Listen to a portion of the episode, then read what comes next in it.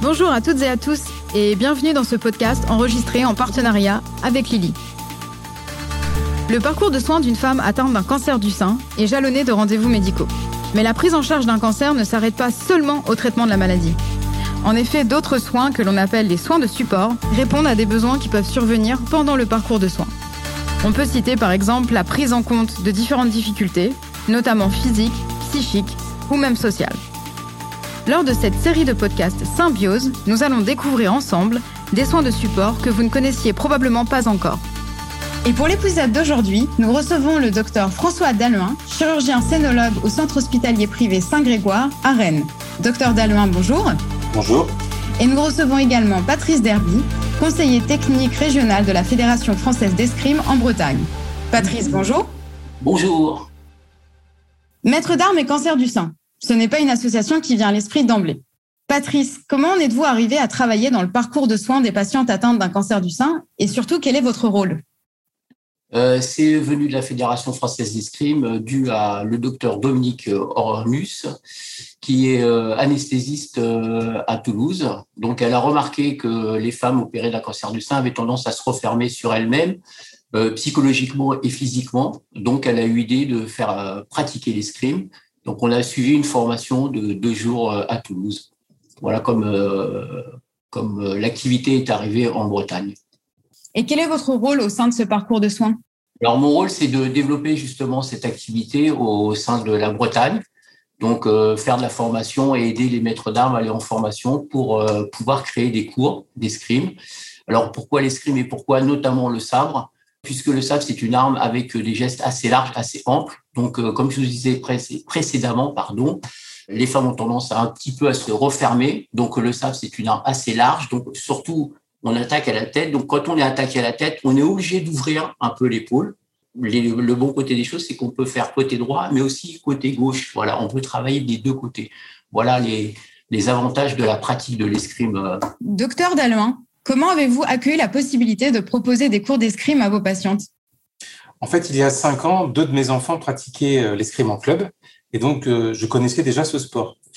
Par ailleurs, pendant mes consultations, mes patientes m'interrogeaient euh, souvent sur les actions qu'elles pouvaient mener en parallèle des traitements pour les aider à combattre la maladie. Et donc, quand ce programme novateur est né il y a cinq ans environ, j'avais du coup une solution à leur proposer pour préparer leur riposte face à la maladie. Et comment est-ce qu'elles réagissent, vos patientes, quand vous leur proposez des cours d'escrime pour justement lutter face à la maladie?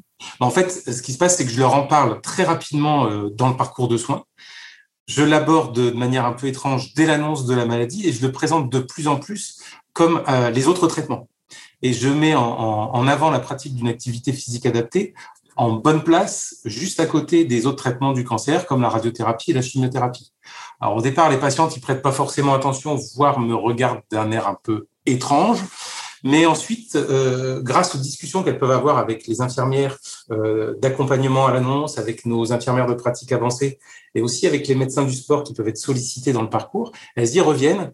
Et du coup, on, peut euh, mettre en place les programmes, que ce soit les programmes d'activité physique adaptée au sein de la structure ou via le programme Solution Riposte, plus facilement parce qu'elles ont été sensibilisées rapidement à, l'intérêt de cette, de cette activité complémentaire des traitements. Et comment sont-elles lorsqu'elles arrivent au premier, tout premier cours, Patrice? Elles sont souvent euh, dans l'interrogation, c'est-à-dire qu'elles se disent euh, l'escrime, euh, pour moi, c'est un peu particulier. Quoi. C'est déjà même quelqu'un qui n'a pas forcément de pathologie euh, aborde l'escrime un peu avec euh, de l'interrogation quoi. Voilà. Et elles sont tout de suite euh, prises en charge par les, les autres euh, les autres comment on peut dire riposteuses. les autres riposteuses oui puisque c'est comme ça qu'on les appelle. Et très vite au bout de dix minutes on a l'impression qu'elles ont fait ça pratiquement depuis un an ou deux ans donc il y a, il y a cette aide, évidemment, il y a cette aide, on va dire, physique, mais aussi beaucoup psychologique. Quoi. Elle retrouve euh, des femmes qui ont eu la même chose qu'elle, donc euh, il y a des discussions qui, qui, se, qui, qui, se créent. Voilà. Donc euh, il y a notamment le côté donc, physique, mais aussi psychologique. Est-ce qu'elles sont en cours que entre patientes? Oui, oui, oui. Pour l'instant, oui. Et l'idée, évidemment, c'est d'intégrer un cours dit classique, mais pour l'instant, elles sont qu'entre patientes. Mais j'aime pas ce mot patiente, entre sportive, euh, riposteuse. Et quel est le coût euh, de ces cours pour les patientes? Alors, euh, la première année, c'est gratuit. Euh, elle ne paye rien, le matériel est prêté, c'est du matériel adapté.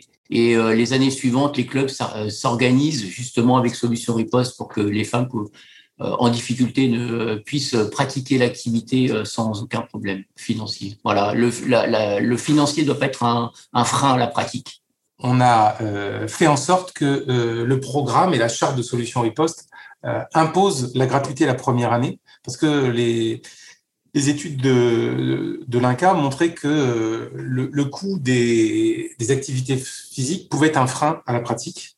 Et euh, ça a été important pour nous d'imposer cette gratuité la première année. Ça permet aussi aux filles d'avoir leur propre tenue, ce qui est important en fait pour aussi pour des raisons d'hygiène, notamment pendant les séances de chimiothérapie.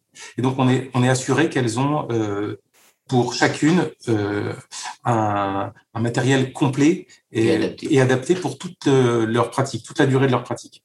Et ensuite, ce qu'on a pu euh, obtenir, notamment en Bretagne, nous avons été largement soutenus par, notamment par la Ligue contre le cancer, à chaque ouverture des, des 22 clubs qui participent actuellement au programme en Bretagne. Et puis, ce qu'on peut dire aussi, c'est que les riposteuses, maintenant, elles participent au financement de leur activité. Euh, elles organisent des soirées théâtre, elles organisent des ventes de goodies, elles organisent des courses maintenant au profit de l'association. La participation des riposteuses et leur intégration au financement du programme est l'un des effets que nous n'avons d'ailleurs que nous n'avions d'ailleurs pas euh, remarqué au début du programme. Pour rebondir sur ce que disait euh, le docteur François Dalloin, la tenue est vraiment adaptée, donc il y a un côté un peu élégance de la tenue d'escrime. Voilà. Non, ce qui est important, c'est que euh, on ne voit pas celles, on ne, on ne, on ne sait pas quand elles pratiquent l'escrime, voilà. celles qui ont eu une ablation totale, celles qui ont eu une, une ablation partielle, et donc tout le monde est au même niveau. Et quels sont les bénéfices de ces cours pour les patientes, docteur Dalloin alors en fait, on a maintenant de nombreuses études qui ont été menées sur le sujet, et notamment sur la pratique d'une activité physique adaptée. Et on sait qu'elle euh, a montré son efficacité euh, sur des critères comme la fatigue, sur l'estime de soi, on a des études de, de, qualité de vie qui ont largement démontré euh, une amélioration de la qualité de vie des patientes quand elles suivent un programme d'activité physique adapté. Sur un plan physique, il a été démontré une amélioration de la mobilité de l'épaule et aussi une diminution des douleurs chroniques. Sur un plan purement oncologique, il a été démontré une meilleure observance des traitements, notamment du suivi des hormonothérapies, et une diminution des récidives de la maladie, en fonction des études, on a une diminution de l'ordre de 10 à 20% du risque de récidive après traitement d'un cancer du sein. Alors moi sur le terrain, ce que j'ai constaté, euh, puisque j'ai pas, on n'a pas fait d'études, puisque euh, c'est compliqué, parce que les femmes, elles en ont un peu assez, euh, en fait, qu'on leur prenne des mesures et ainsi de suite. Donc vraiment de façon empirique, ce qu'on a remarqué, c'est un besoin de, de faire du sport, euh, un besoin de se retrouver et d'avoir vraiment un effet psychologique, c'est-à-dire le fait de se retrouver entre elles, de pouvoir discuter de leurs problèmes, leurs problèmes, on va dire, familiaux, c'est très, très important. Et puis, évidemment, une amélioration au niveau de la vie, c'est-à-dire qu'au niveau de, de l'épaule, elles peuvent se coiffer tout à fait normalement. Euh, voilà. Il y a vraiment ce besoin d'activité de, physique. Je, je, pourrais dire aussi que sur le terrain, on sent une très grande solidarité.